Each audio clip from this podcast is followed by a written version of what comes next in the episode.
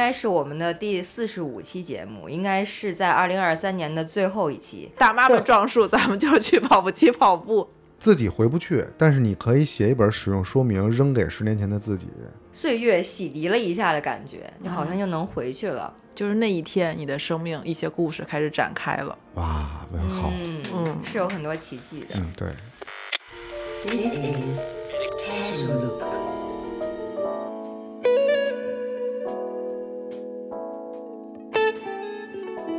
Hello 大大家好好，我我们们是是开塞露。露。大家好，我是苏放。大家好，我是爽。大家好，我是盼。嗯，欢迎大家收听本期新的开塞露。今天我们聊的话题是十年一刻，十年前的自己。不知道听众朋友们，嗯，现在都是芳龄几何呀？然后十年前你又是几岁的小朋友呢？我们最小的听众应该能有多大？最小，二十，呃。十年前十岁。呃，今天为啥想聊这个呢？是因为有个老朋友来找我，我们一起聊了聊最近的一些困惑，跟年龄有关，跟现状有关，所以突然就想，呃，十年前的自己是啥样呢？当时有没有这些困惑？就是今天我们俩躺在一个我家里特别热的地板上面，就想象了一下十年前有一个场景，我们两个从 live house 出来，冬天也是现在这么冷，特别冷，不穿秋裤，嗯，作，年轻，年轻嘛，那个时候二十岁，回不了家，也回不了学校，我们俩就在麦子店儿附近找了一个特别破、特别破的，嗯，汗蒸房。那个汗蒸房，我现在都记得它在哪儿，然后它叫什么，它叫神秘石。但是当时它那个“神”字儿没电了，所以它远远看上去那个地儿就叫密石。这个密石应该是在我们冬天看演出之后收留了我们很多次。我们俩那个时候会在晚上特别热的汗蒸房的地板上聊天，突然就是这个温度和外面的这个冷空气，让我们感觉好像回到了十年前，就是有一种被催眠的感觉，有一种短暂的回去了有二十分钟的那个感觉，就觉得哎呀，所以今天我特别开心，有一种我被岁月洗涤了一下的感觉，你好像又能回去了，所以特别想知道你们。十年前是什么样，在干嘛？嗯，你说的这个场景，我有一个类似的，但它可能不止十年前了。我现在想，就是当时也是看完演出没有地方去，当时正值一个当年非常火的电影热映，叫《失恋三十三天》啊、嗯它应该是一一年、一二年，我已经忘记了。然后我们就去看了一场午夜电影，看完了之后还是没有地方去，我们就去了后海那边有一个二十四小时的便利店吧，但是有有座位，当时就在那块儿趴着睡觉，然后想说看看时间，四点多了，说要不要去天安门看一个升国旗，但大家当时实在太没有没有力气了，你知道吧？然后呢，就就在那块浑浑噩噩的待了几个小时之后，就坐了最早一班的双层巴士回家了。就当时不知道为什么有的使不完的力气，就是宁愿在外边儿叮叮哆嗦的待着，也不愿回家，也不愿回宿舍。你们俩说的这个，就都是青春应该有的样子。然而对我来说，十年前啊，二零一三年、一四年左右，那个时候我十年二十八九，刚结婚，然后又在事业上又处于一个过渡期，刚刚结束了之前一个不温不火的一个开水煮青蛙的工作温水啊啊，温水，对对对，温水煮青蛙，熟了，开水煮青蛙还行啊，牛蛙了。接茬的工作就是让我燃尽了青春的尾巴的这个飞鱼秀的工作，嗯，所以如果具体到十年前，这个时间还是挺精准的。呃，那个时候的我呢，真是充满了活力与朝气，每天都闪着光就去上班了。每天闪着光就进了地铁，坐长达三十公里的地铁是吧？得有，对，从没有三十公里，得有二十公里了。四十四十多吧，好哦像如果没记错的话，因为是从通州八通线把一号线坐穿，嗯，坐到八宝山。对，那有什么特别让你觉得记忆特深刻、特清新脱俗的那么一个场景吗？十年前嘛，啊，清新脱俗，哎呦，特特别逗。到飞鱼秀刚入职，然后咱们的大领导刚好他把这个手指头他手指头骨折了，所以他说话的时候呢，自带着一股憋气，因为手指头这食指右手食指缠着很厚的绷带，也有点卡通的感觉。然后跟我说：“哎，爽啊，这个你来非常欢迎你，但是我不知道你让你干什么。我以为你会说，就是咱俩在面试的时候嗯擦肩而过、对视的那一刻，嗯就不知道为啥啊。现在想，那天咱俩在那儿碰到，也不知道对方会被录取，也不知道自己会被录取，是，但是咱俩看了一眼，然后好像还我忘了说没说话，就是有一种亲切感。对，就很多事好像都有一种冥冥注定的感觉。是那个感觉特别奇妙，就是一般你遇到陌生人啊，如果没有敌意就算好了。对，但是这种四目相对之后，心里也没有嗯特别的怎么说，也没有异性之间那种相吸的感觉，但反而是一种就像 team 感。对我我觉得用这种亲切这个词儿可能不足以形容这感觉，就很很奇妙，很奇妙，以至于延续了断断续续哈，到一直到现在到现在，啊，对，就很有缘分，很神奇。对，网上不是有一句话吗？说其实改变你命运的那一天是非常平凡的一天，嗯你觉得很不起眼，但你回过头去想，就是那一天你的生命一些故事开始展开了。哇，文豪，嗯，嗯是有很多奇迹的。嗯，对，如果咱们俩没有再在一起的后面这些十年的事儿，可能回想那天不会觉得有什么。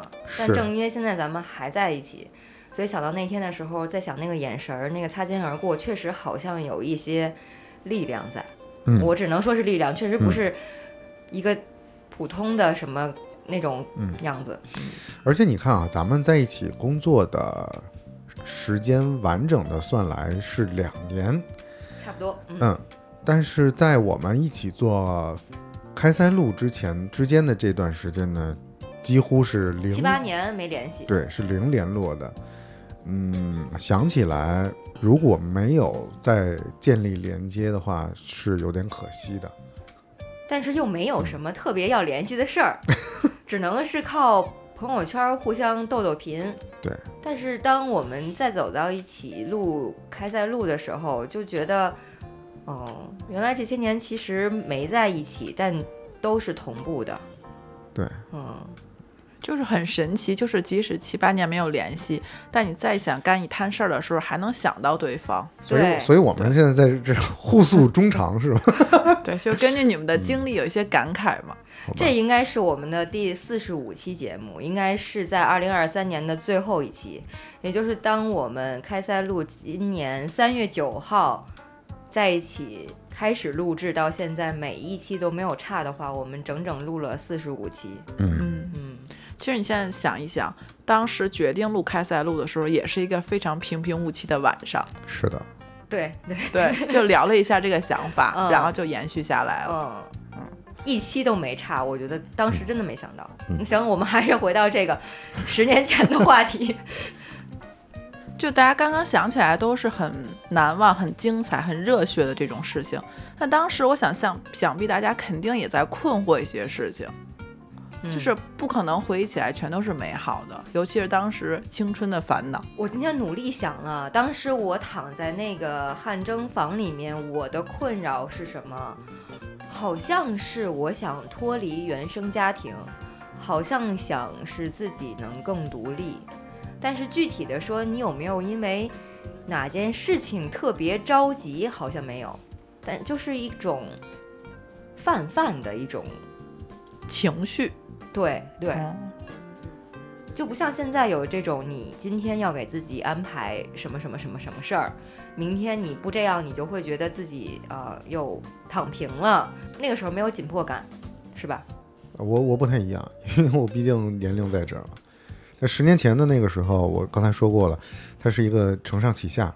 呃，那个上呢，就嗯，广告行业工作了很多年了，呃，它给我带来了零成就感。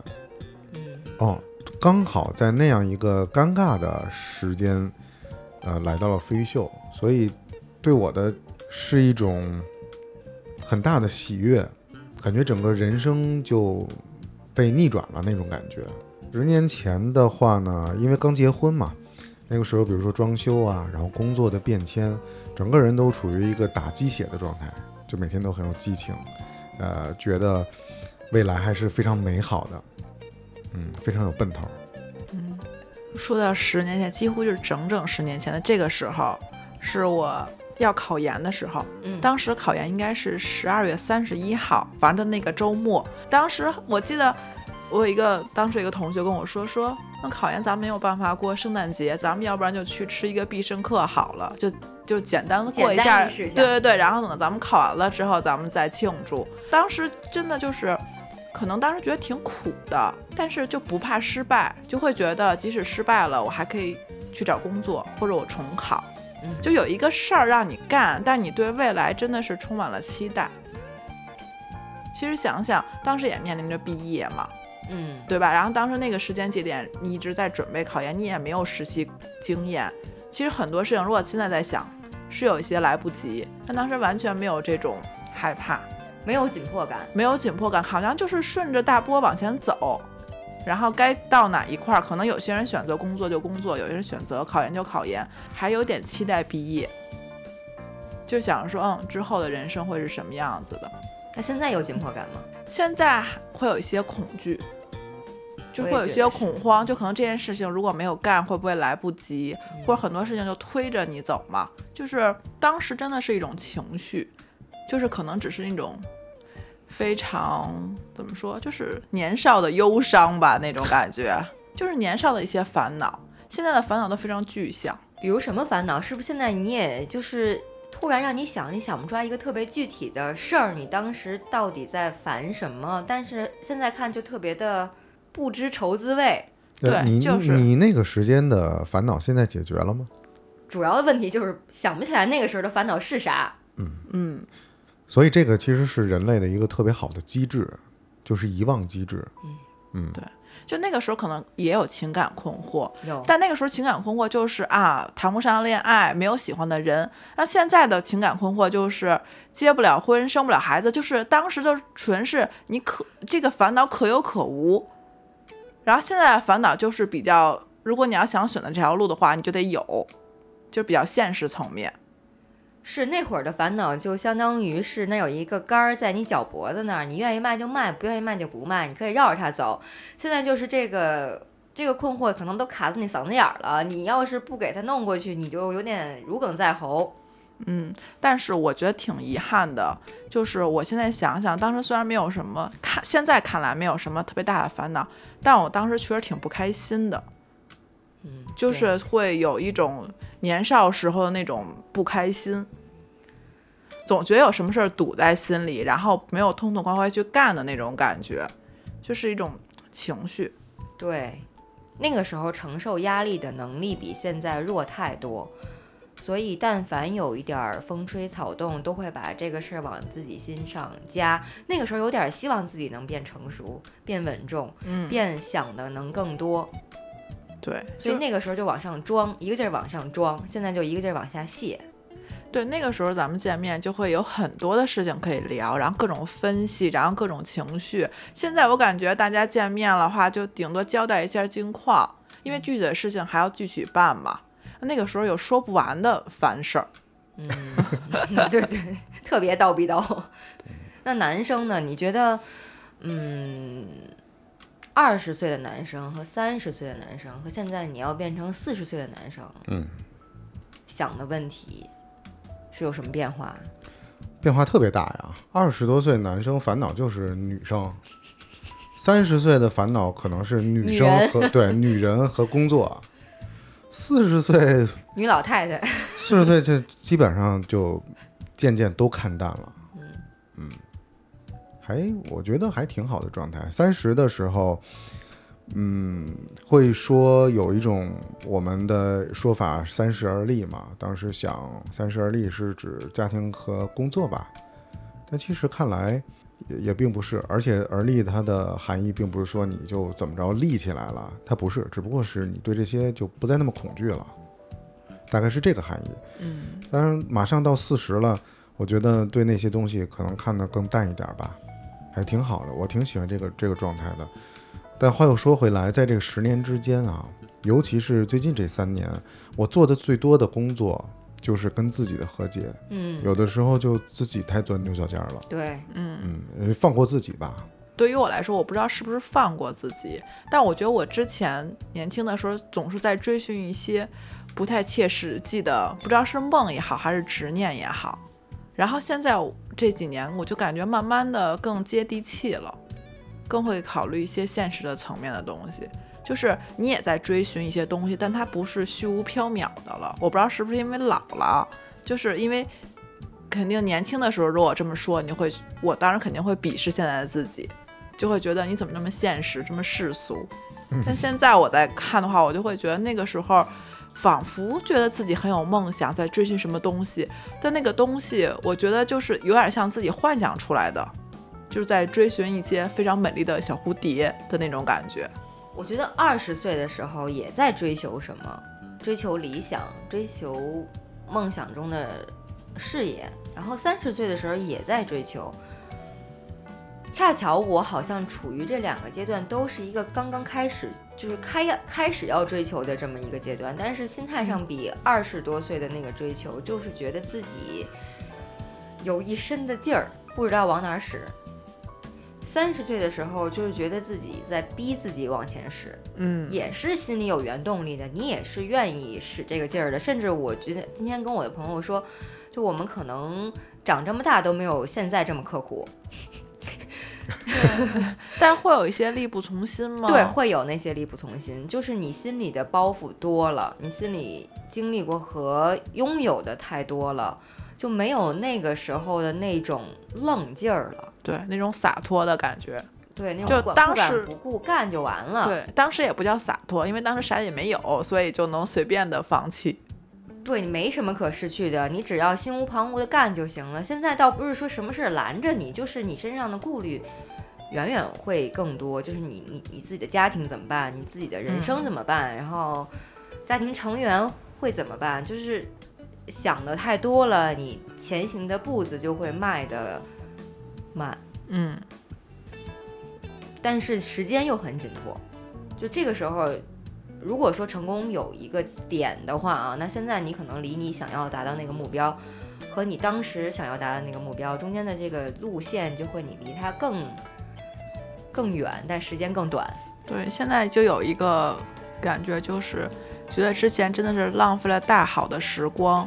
就是不是说没有干什么，而是之前可能你是一天有十个小时可以干你喜欢的事情，现在你的一天十个小时要分配给不同的人和事儿，然后你真正想要干自己喜欢的事情，可能也就一两个小时，嗯，但你又很明确这就是你要干的事情的时候，就是很清醒的一种悲哀的感觉。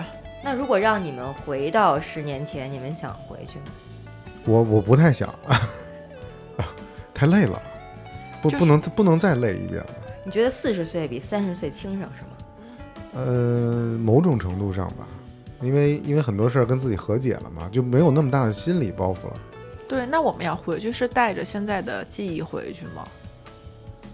肯定肯定是，我也不知道，这不是不不成立的问题吗？如果要带着记忆回去的话，我会想回去，嗯，改就是变一些偷时间事情呗。重重启人生看太多了。对，带着现在的记忆和经历，然后回去偷十年的时间。嗯，可能会嗯少走一些弯路吧。就是弯路吧，它就世界上没有一种弯路。哎是真正的弯路。假如给你们给你们机会，真的回到十年前，你一定会再经历一遍之后，你一定会后悔，知道吗？就比如说你自己回不去，但是你可以写一本使用说明扔给十年前的自己。你觉得那样的话，你还有意思吗？因为十年前的自己到现在的自己中间这段东西都是未知的，然后你会有一个探索的过程。会有一个全新的这种体验，但是给了你一个使用说明书，你觉得那是自己的人生吗？你过了一个别人的人生，难道不是吗？也还还会还会这么精彩吗？也不是，就是我肯定，如果回到十年前，比如做一些决定，我觉得我的大的方向我不会变，还是这些决定，还是走这些路，但是我可能会在中间省一些时间，或做一些非常微小的调整。你这是作弊啊！就是对啊，所以就是说带着记忆回去嘛。如果不带着记忆回去的话，嗯，我也愿意回去，因为我觉得年轻总归是没什么错的。真的吗？那我嗯预测一下，我们十年后再，如果开塞露还有的话，再做一期节目，你来回放一下自己说说过的这个话，你看看你会不会推翻自己？嗯但二十到三十和三十到四十是不是会有点不一样？如果你一个过来人的经验，嗯，对我的又又开始爹味儿特别浓的不是就这两个十年，你觉得有什么不一样吗？特别不一样啊。二十岁二十多岁的时候，永远觉得自己是最聪明的，然后三十多岁的时候开始承认自己是个傻逼，然后四十岁的时候觉得这些东西也只能这么做。嗯别说没有重来一次的机会，真的重来了还是那样。嗯嗯，我有点不敢回去，因为我不知道回到十年前我会做出的决定会不会和现在一样。嗯，我的人生命运那些不被我控制的东西，是不是也像现在一样？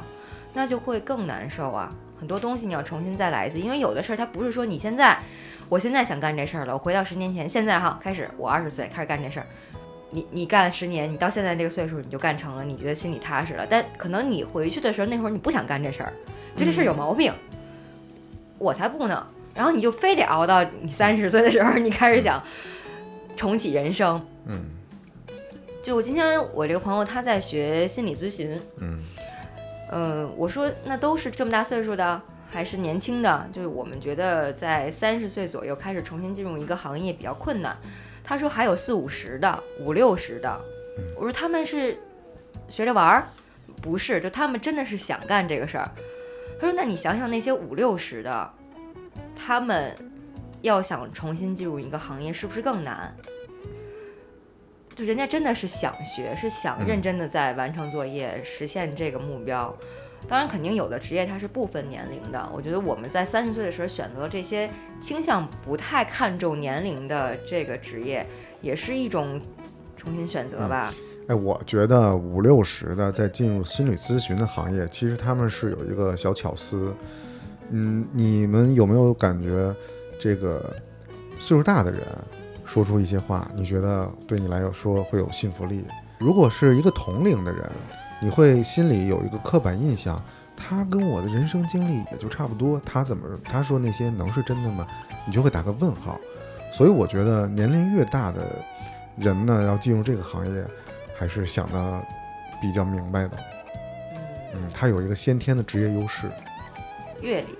对，但是现在好像他，我朋友跟我说，现在面对的很多来访者，不只是心理上有一些问题，他们可能有些情况有点倾向于，嗯，分裂呀，然后啊状态会更严重。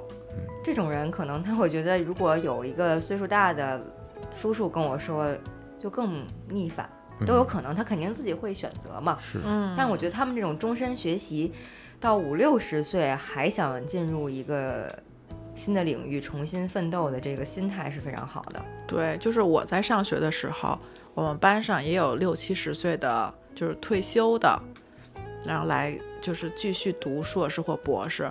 他们，你觉得他们跟不上时代，但有一个很厉害的点，就是他们的选题和我们的选题的视角完全不一样。他们有他们独特的优势来看待这个文学史这些作品。其实这个就是他们身上的一个标签，一个优势嘛，就每个人都可以从自己的视角来诠释。刚刚我又深思想了一下，确实是，如果可能倒回去，一切都可以重来的话，现在你的你的这些情绪，也许就不是真实的情绪了，嗯，对吧？因为现在我们现在也有自己的困境，就是因为我们没有办法重新回一次，然后我们现在走到这一步，我觉得这些困境虽然看起来很窘迫，但是这些困境也很有力量，因为就是它支撑着我们往前走嘛。对啊，这样的话，就像你配音，你没有这些困境，没有这些经历，其实可能没有办法赋予你的角色。角色和情感。对，什么时候你们觉得自己开始老了？很多时候，就比如这些年陆陆续续有一些咱们小时候喜欢的明星去世，你会觉得哦，原来他们已经到了，有些可能是意外去世，但有些可能就真的是年龄到了，就比如金庸这些人物，嗯，还有就是这三年。有些孩子他不知道曾经有过非典这件事情 对吧？就是其实为什么大人有些他们不会那么恐慌，因为他们见的历史事件非常多，他们知道总有一天大家会往前推着走的。那现在的小朋友他们没有，就像咱们小时候也经历过这种传染病毒，然后在家隔离的时候，可能咱们心里会有一些准备吧。嗯，然后还有一个更残酷的事情就是，现在的小孩出生应该是二零后，对，跟咱们相差三十岁，相当于他看咱们，相当于咱们看六零后或者五零后。跟我差四嗯十。我我一想这个，我就头脑一炸，我就觉得有点夸张。哎，就是现在我在注册什么需要呃生日信息的这个 app 的时候，就得划了，是不对我？就发现哇，得倒半天，倒到一九八几年，我的天哪！哦我对对对，我已经感觉自己生活在上古时代了，就像自己在当学生的时候，有时候填一些父母的信息，就想一九五六年，这是一什么概念？感觉跟自己完全不是一个次元的。但是现在自己已经成了这个曲中人了啊！对，现在就是碰到的刚刚毕业的大学生，甚至还没毕业呢，他们一说自己就是零一年的，姐姐我零一年的，嗯，我操，我就觉得你比我小十岁，嗯。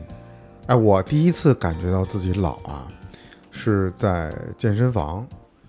呃，当时我是二十八九啊，就是十年前的时候，到我这个教练他最后自己开了一个叫 CrossFit，这个叫中文叫什么？反正就综合一个体能训练的工作室。啊就是我是去找他做这个一个恢复。当时他工作室里面有两个小男孩儿，都是大学生。我就明显的感觉这两个男生身上带着奶味儿，特别明显，可有可能是生物学上这个男性这嗅觉对年轻的雄性的一种敏感，真的，两个人就特别壮的身材，十八九，从我边上一过，我说哎，这个也不是香水的味儿，也不是汗味儿，就是奶味儿就是奶香四溢，啊。小奶狗的味儿。对，那个时候我第一次感觉感觉到自己的身体告诉我，你跟他们这种年轻的雄性不是一个种类了。啊，那是我第一次觉得自己开始在衰老。然后，嗯，我有个男性朋友跟我说，最近就认识了个年轻小姑娘，零零后。他说：“哎呀，零零后这个身子骨啊，就是你不是你们这些老娘们儿能比的。这个是能播的吗？我什么脏字儿都没说。啊，这个这个段是能能播的吗？我还有一些觉得自己老了的时刻是什么呢？犹记得啊，就在很小的时候，爸爸妈妈处于我这个年龄的时候，他们开始忘一些东西，就突就想不起来了，在那着急，有也有可能问我，然后现在我就处于那个年龄，突然，比如说我在沙发上，很惬意的喝着咖啡，然后哎，突然想要拿个什么东西，之后的五分钟呢，我就站在书房里，拿着咖啡杯，我在想，我是过来拿什么的。两年前、三年前，我还会特别焦急的想，使劲的想，然后现在我的状态就是，哎，直接就走出去了，一会儿就想起来了。因为如果是特别紧急的事儿，我一定不会忘，所以我忘了呢，肯定也不太紧急。就这这样跟自己和解的一个状态，也是一个老了的特征。我也有一个，之前看我爸妈，之前他们就是睡觉的时候，就是开着电视就能睡着，然后只要一到床上就醒了。我当时觉得这是什么奇怪的功能？我这 我这这一两年我有过这种现象，觉得躺在沙发上看电视，然后慢慢慢慢的进入迷离状态，好舒服啊。然后但一到床上说要睡觉了，精神了。我觉得我进入有点太早了。我以前也是觉得，我现在开着要开着 Pad 睡觉，要听个声儿，然后半夜就是被下一个电视剧的声音吵醒了，嗯，我再把它关上。对，就现在一定要开点声儿睡觉。还有就是特别明显的就是穿秋裤这事儿，十年前的，十年前的我呀，那可是大雪天穿黑丝的。现在就是我恨不能穿上大棉袜子和秋裤，棉裤子，尤其这两天特别冷，就感觉都不知道该往自己身上招呼点啥，全都招呼上了。对，之前还有运动，之前运动觉得是为了减肥，我现在真的觉得就是运动就是纯养生，嗯就觉得自己岁数大了，代谢太慢了，你不得不运动了。对，我觉得小的时候好像就觉得要胖了就是饿几天就好，现在就感觉运动变成了一个像大妈那种撞树的一样的行为。大妈们撞树，咱们就去跑步机跑步。就是你们感觉到老的那一刻的心情是什么样的？烦呐！我说一个最近的经历，最近的那个这次剪头发，发型师说说哥你这头发给你换个缝儿吧，我当时就惊呆了，因为我只在女性朋友身上听说过这个头发要换个缝儿，换完了以后果然这个效果特别的拔群，他然后他说说说哥你看。没换缝儿之前是可以看到头皮的，但你看换了缝儿以后呢，哎，完全看不到了。我霎时就觉得自己又年轻了十岁，真的感觉特别好。今天我跟我这个朋友，我们俩在一块儿，我说：“哎呀，你这个头发上怎么这么多白头发？有半年没见，没有没有，有几个月没见嘛。”我说：“怎么这么多白头发？”哎呀，他说：“我今年白头发多太多了。”我说：“我给你看看啊，这一眼望去得有十多根儿。”我说：“你看我有吗？三根儿五根儿？”哎，我说：“呃，别说了。”我说：“我这白头发的数量都赶上我妈了。”他说：“哎，你说为什么我奶奶现在都没有白头发了？我这白头发的数量也赶上我奶奶了。”我说：“是因为可能你妈和我奶奶现在已经不用动脑子了，就发现自己的白头发以前是一根儿，现在是两三根儿。嗯，哎，我还好，我的白头发会长在非常不显眼的地儿。我头发还好，但我现在真的觉得眼睛能看出来，确实是变老了，就是眼神对有眼神，但还有眼周的一些变化。你是想说我的眼袋吗？不是，我感觉这块儿特别适合进一个广告。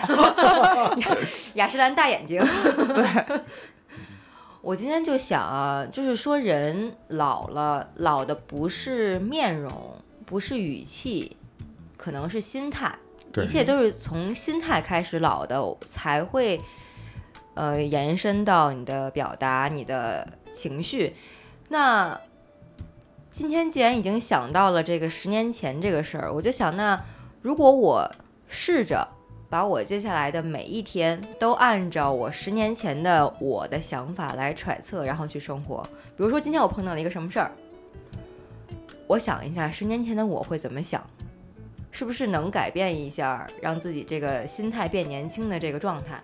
这个词叫心态年轻化。啊，我有一个秘诀，嗯，保持愤怒。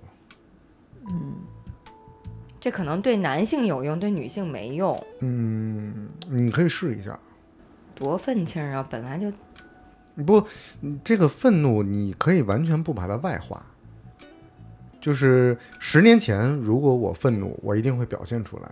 十年后呢，我可能自己和自己内化一下就完事儿了。对我其实挺同意这个的，因为我觉得愤怒除了是一种情绪以外，就是你对很多事情还有很多想法，然后很多期待。就老人可能就会经常说啊，你活久了你就知道啊，都是这么回事儿，你就会觉得很扫兴，就有一种事事看破了的感觉。就年轻的话，他可能还想就是追根溯源下，抗争一下想抗争一下，然后可能这个抗争的背后，愤怒的背后，他还其实是给予一种期待，因为觉得他或许能好。嗯嗯，对我还有一个秘诀，就是听摇滚呐、对，就我上周去了一次现场，其实确实有一种久违的快乐的感觉。嗯，就是它音乐还是能激发起你体内的一些，不管是荷尔蒙啊，还是情绪。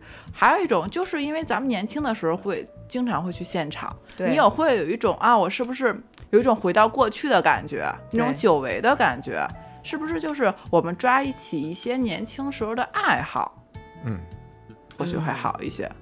哦，说到就是什么时候发现自己变老了？昨天我不是给你们分享了，前几天有那个 PK 十四的嗯线上直播，他们演出。嗯 PK 十四这个乐队是我们年轻的时候我非常喜欢的，就是我鼓手雷弹弹，那就是我的男神呀。所以那会儿有很多看他们演出的青春记忆。但是我记得在，我记得啊，那年是应该是我二十八岁的时候，PK 十四有一次演出，已已经很久不怎么演的那种，突然演了一次，我就说呀。必须得看一下了，因为再不看就 double 十四了我。然后 PK 十四本来就是就是源于青少年，这个十四是这个青少年的那个年龄。哎呦，再不看我就 double 十四。那个时候进入那个现场就觉得，哇塞，好憋呀，我喘不过气儿来，人太多了。但你想一下，当时再往前倒个八九年的时候，年轻的咱们站在那儿一晚上，一点都不累。而且就想往人堆里边挤。不停的 POGO 往前冲，你都不觉得累。但你那门一打开，你就闻着里边全是人味儿，你就快要憋死了。我大概就是进去待个十分钟，我再出来放口风，就太憋了。嗯现在再往后退了，这有四五年了吧，只能在家看看直播了。哎，我觉得这个得看是哪个乐队的演出，哪个乐队的现场。还有场地，就对是场地太小的话，确实真的很憋。是因为我不便透露乐队名称啊，这个乐队的现场呢，也是是在那个老愚公啊啊，，老老愚仪现在不是没了吗？张自忠路，他的去嗯去看他演出的基本上都是名媛小姑娘，还进去以后特香喷喷的。什么时候的名媛？那个时候我们去咋没名媛？对，所以所以说嘛，就分乐队，哦哦，嗯。哦对，怪不得咱们从来没有遇过，都是我们俩。所以我们聊了这么半天呢，呃，回忆里面有一些看乐队现场演出的这种记忆。呃，我也说了嘛，其实保持这个让自己不老，一个是心态，就保持愤怒，听一听摇滚。那如果非要让我们找回那种年轻的状态，有什么办法呢？嗯运动还是运动，去撞树的。哎，我刚才在来的路上啊，学习了一下那个，嗯，马爷马未都的那个方法。他有一个观点是说，这个生命在于不是运动，是劳动。然后他那个节目一整个时长，就关于这个话题，他讲了三十多分钟。到最后一趴的时候，他又抛出一个观点，叫“生命在于蠕动”。就据他的观察，因为马爷这个年龄岁数比较大，比我老道多了，对吧？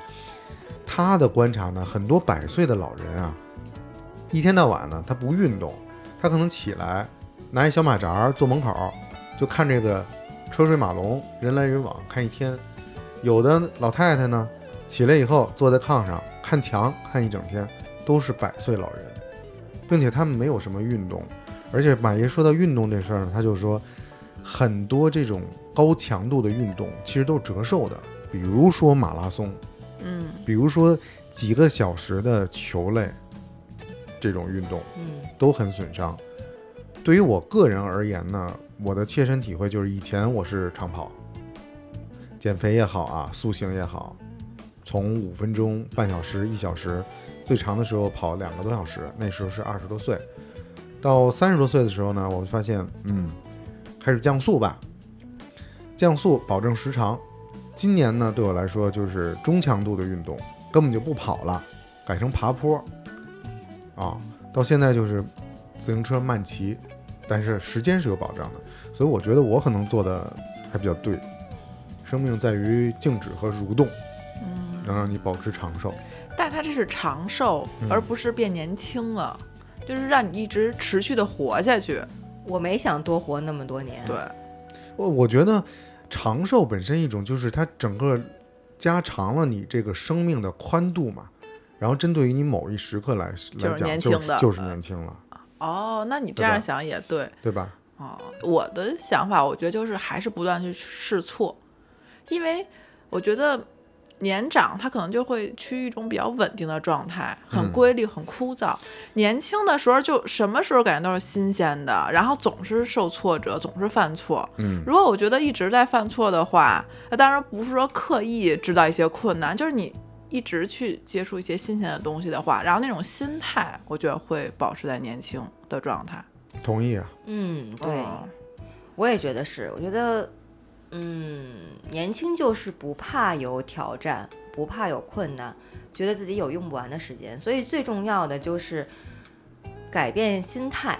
你要相信，其实你现在仍然有用不完的时间，仍然可以面对不停的挑战。你这样是不是就没有像之前想的那么焦虑，那么着急。嗯，少少看点网上那些鸡汤吧，就还是活在当下，干一些让自己开心的事儿。而且我现在也觉得，其实，嗯，说咱们现在岁数也不是不好，也不是要非要追求年轻。就比如有些人刻意要去什么整容，一定要永远在十八岁，就是每个年龄段有每个年龄段的好处。但是如果你要想追求一些年轻的话，可以去追求。对，因为现在其实我觉得社会整个社会都在讨好年轻人，因为所有流行的东西都是给年轻人服务的。咱们好像有一点点落下，所以咱们好像也有这种焦虑，要追着年轻人走啊。然后一说啊，我怎么这么年轻化？但其实咱们只是一种，可能这个这个岁末年初会有一点点感慨，嗯，对，就是一种感觉，也不一定非得事事都要年轻嘛，就有点太极端了。嗯，不要刻意嘛。对，咱们这个年龄也还有咱们这个年龄的好处啊，嗯也有自己的美嘛。三十岁的美，嗯四十岁的帅，是他们年轻小伙子、小姑娘匹配不了的嘛。就是我觉得年底了，换一个想法，想一想，还真的是挺好的，能给明年打点气儿。对，就是每年都有一个这种时间节点，然后对未来就会有些期许。可能嗯，今年今年咱们的期许就是希望明年能年轻一点儿，怎么可能心态？年轻、积极一点儿。但其实明年就是变老的一年。是，那如果我们每年的愿望都是明年能更年轻一点儿，其实就是逆生长，就是保持原地，挺好的。嗯，还是放平心态吧。你们有没有一到年底就觉得有一种挺累的、压力挺大的、事情好多呀这个心态？呃，我今年没有，今年很明显完全没有了。嗯那我今年比较多，我感觉好像好多事都推就是堆在了年底干。嗯，就之前咱们有有时候也会说啊有没有今年的一年规划，但我老觉得还没过完三十一号那一年，我就没有办法规划，就是没有办法总结这一年，因为感觉那事儿都会堆到三十一号那一刻才能办完，嗯嗯，会有这种紧迫感。就感觉这一年过得好快。我大概三四月份的时候开始觉得啊，新的一年开始了，我要努力呀，要开始新的这一年呀。结果晃悠晃悠的七八月份，咔嚓一下，后半年就过完了。我真的我觉得前半年可能还过得充实一点，后半年是真是转瞬即逝。嗯，因为后半年我们一直在持续不断的录制我们的开塞露，等于我们其实每周都有一个必须要完成的指标，然后当我们每周都按部就班的在做这件事儿的话，呃，整个这一周就过得嗖嗖快。是我们每周在一起说了多少话？就是 今年这一年总结来说，是我近两三年来说话说的最多的。我除了跟你俩说话，我平常还有说很多嘛。我在录音棚或者我自己练习，我也是，真的这一年说的最多就是话。对，而且这一年感觉最了解我人就是你们俩以及听听众，就感觉把所有的话都跟大家说了那种感觉。嗯，对，这应该是我每周最重要的一次倾诉和交流。对现在好像嗯没有那么多时间跟别人聊个什么天儿了。对，朋友可能都是几个月才见一次，然后可能你你近期发生的事情，下次再见面可能都已经过了这茬儿了，对吧？那年底大家许个愿吧，有什么愿望？我希望明年呃我的腹肌更明显，身体状态更好，开塞露更好。我希望明年开塞露一期都不断更，就可能不用。不用不用许愿，你浪费了一名额，我觉得。我希望明年我瘦回到五十五公斤，嗯，嗯，希望我开开心心，比今年更开心就好。我的愿望，我希望明年找到一份自己喜欢的工作。嗯一定是喜欢的。嗯，其他的且走且过吧，我还好。这是最重要的。啊、我不自觉地翻出了，呃，这个基本上应该算飞鱼秀停播之后我更的最后一期，呃，飞鱼秀公众号的内容。嗯，上面是这么写的：这个时间停止在二零一六年的四月六号。嗯，和我们这个这期年底的节目呢有点相似，也是一个总结。我给大家念一下，是这样说的，我都不知道这是我写的了。以前总是想留住身边每一个人，后来发现不管是从小玩到大的伙伴，还是新结识的朋友，你都不要强求。愿意在你最不堪的时候陪着你的，愿意和你一起挺过难关的，愿意泼冷水让你清醒的，你赶都赶不走。而那些嘴上说说而已的，你也根本不必留。愿意比什么都重要，也比什么都来得长久。所以啊，我倚老卖老一下，就让大家，呃，希望大家都放平心态吧，对自己别那么那么高的要求，跟自己和解。那如果还有一个，也不是愿望吧，我就希望明年如果能坚持一件事情的话，我还是希望可以每天写写日记，可能就是一行字，就至少让这一哎年过的有一个记录。嗯然后回看的时候啊，不想像以往的那些年，就是感觉浑浑噩噩过去了。嗯，提醒我了，我也想，我前两天就想我要启用我的工作笔记，我要找一个本子，把我觉得我重要的，在我工作中积累到的，我要记下来。我觉得明年一年看看我能记下什么，因为很多你可能觉得你记到脑子里了，但是你没有看到自己一天一天的往上加码，可能有一天就忘了。对，嗯，这样的话，等到明年年底的时候，我们就可以看看我们到底有没有做成。那我们明年年底的时候再复盘一下今天的这期节目，好吧，好吧？那我们就祝大家新年快乐。好啊，用我们开塞露最独特的方式，一二三，祝大家新年快乐！乐